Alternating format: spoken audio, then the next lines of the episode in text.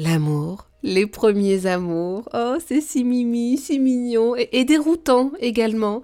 Comment bien se positionner en tant que parent?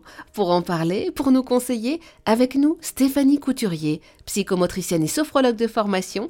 Elle est autrice de nombreux ouvrages, dont Le livre de mes émotions, L'amour, paru chez Grunt. Bonjour Stéphanie. Bonjour Eva. Alors imaginons, mon fils de 3 ans est amoureux d'une petite voisine.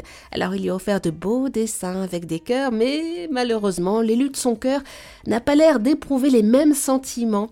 Que faire quand, quand c'est pas partagé C'est difficile là? Oui, c'est difficile. Les premiers chagrins d'amour, tous les chagrins d'amour sont difficiles à vivre. C'est pour cela euh, qu'il faut prendre en considération et vraiment euh, ne pas banaliser ce qu'il se passe pour son enfant, même s'il est tout petit.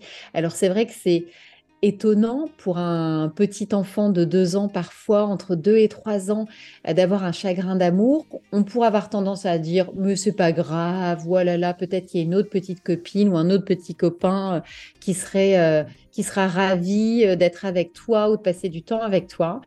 Or là, on parle d'émotion. C'est un enfant qui a le cœur malmené, qui a une émotion forte pour un petit copain ou une petite copine.